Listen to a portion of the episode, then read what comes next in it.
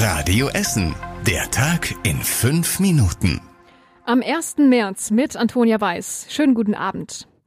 Der 1. März ist heute ein wichtiges Datum in der Corona-Pandemie. Zum einen fallen viele Beschränkungen weg, zum anderen ist heute aber auch ein trauriges Jubiläum. Genau heute vor drei Jahren gab es den ersten bestätigten Corona-Fall bei uns in Essen. Seitdem sind 900 Menschen in unserer Stadt an Corona gestorben.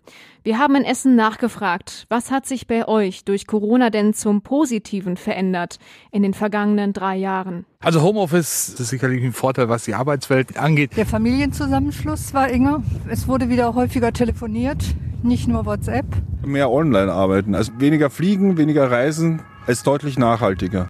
Insgesamt wurden in Essen in den vergangenen Jahren 228.000 Corona-Infektionen gemeldet. Die Dunkelziffer dürfte aber deutlich höher sein, weil zuletzt nur noch wenig offiziell getestet wurde. Nach der Massenschlägerei auf der Altendorfer Straße hat die Staatsanwaltschaft jetzt Anklage gegen einen Beteiligten beim Landgericht eingereicht. Im letzten Sommer waren dort rund 50 Menschen mit Stühlen und Stangen aufeinander losgegangen. Der jetzt Angeklagte soll bei der Schlägerei zwischen zwei verfeindeten Familien einen anderen Mann mit einem Teppichmesser lebensgefährlich verletzt haben. Der Verletzte musste sofort operiert werden. Bei der Staatsanwaltschaft laufen die Ermittlungen gegen weitere Beteiligte der Schlägerei weiter. Bei uns in Essen stehen die Busse und Bahnen am Freitag wieder still. Die Gewerkschaft Verdi ruft erneut zu einem Warnstreik auf. In mehreren deutschen Bundesländern werden alle städtischen Nahverkehrsunternehmen bestreikt. Neben der Ruhrbahn sind daher auch Nachbarunternehmen wie die Bogestra, die Stoag und die Rheinbahn betroffen. Die Rheinland-Busse der Deutschen Bahn und die Züge im Regionalverkehr fahren aber normal. Nachmittags soll es dann eine Demonstration geben.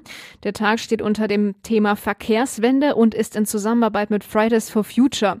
Der ÖPNV müsse als Arbeitsplatz attraktiver werden, sagt Verdi. In anderen Bereichen der Stadt Essen gibt es an diesem Freitag aber keine Streiks. Im vergangenen Jahr gab es bei uns in Essen mehr Verkehrsunfälle und mehr Verletzte als im Jahr davor.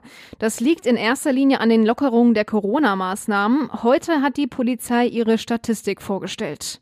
Die Radio Essen Stadtreporter. Radio Essen Stadtreporter Kostas Mitzalis hat sich die Zahlen mal angesehen. Es waren mehr Menschen auf den Straßen, deshalb gab es auch mehr Unfälle. Fast 25.500, die meisten davon waren Blechschäden. Es gab aber auch mehr Unfälle mit Leichtverletzten. Bei den Schwerverletzten sieht es nicht so schlimm aus, da ist die Zahl deutlich gesunken. Das liegt wohl daran, dass die neueren Autos immer sicherer werden. Sieben Menschen starben bei uns in Essen im Verkehr. Den wohl schlimmsten Unfall gab es am Ostersonntag. Da sind zwei junge Männer mit dem Auto vom Dach eines Parkhauses in Borbeck runtergestürzt und gestorben. Die Essener Feuerwehr hat bei einem Einsatz in Stadtwald große Probleme mit Falschparkern gehabt. Es konnten bei dem Brand gestern am frühen Abend nicht alle großen Einsatzfahrzeuge bis zu dem Haus im Goldammerweg vorfahren. Autos haben zum Teil in zweiter Reihe geparkt. Außerdem ist die Straße sowieso eng und es gab dort auch noch eine Baustelle. Die Feuerwehr appelliert deswegen beim Parken immer genügend Platz für Einsatzfahrzeuge zu lassen. In dem Mehrfamilienhaus brannte die Wohnung eines älteren Ehepaares. Aus den kaputten Fenstern schlugen die Flammen Meter hoch in die Höhe.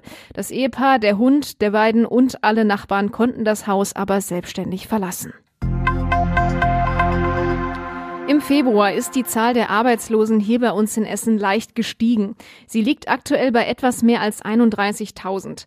Die Arbeitslosenquote bleibt aber unverändert bei 10,3 Prozent. Diesen Monat sind vor allem mehr Ausländer ohne Job. Die ersten Ukrainer, die ihre Sprachkurse beendet haben, sind jetzt beim Jobcenter registriert. Ansonsten sei die Entwicklung aber sehr positiv, sagt die Agentur für Arbeit am Berliner Platz. Es haben mehr Menschen einen neuen Job begonnen als noch im Januar und sich gleichzeitig weniger aus einem bestehenden Job arbeitslos gemeldet. Wer einen Job sucht, hat offenbar auch gute Chancen im Moment. In Essen gibt es 900 freie Arbeitsstellen. Und zum Schluss der Blick aufs Wetter. Heute Nacht werden wir kaum Wolken sehen. Es wird eine überwiegend klare Nacht. Kalt wird's aber wieder. Es geht runter auf minus zwei Grad. Morgen geht es mit den sonnigen Tagen aber so weiter wie bisher auch. Kein Regen in Sicht. Die Temperatur steigt dann auf acht Grad. Das waren die wichtigsten Nachrichten an diesem Mittwoch. Mehr aus unserer Stadt bekommt ihr wie gewohnt auch auf radioessen.de und in unserer App. Ich wünsche euch eine gute Zeit, da wo ihr auch seid. Bis dann und ciao. Das war der Tag in fünf Minuten. Diesen und alle weiteren Radio Essen Podcasts findet ihr auf radioessen.de und überall da, wo es Podcasts gibt.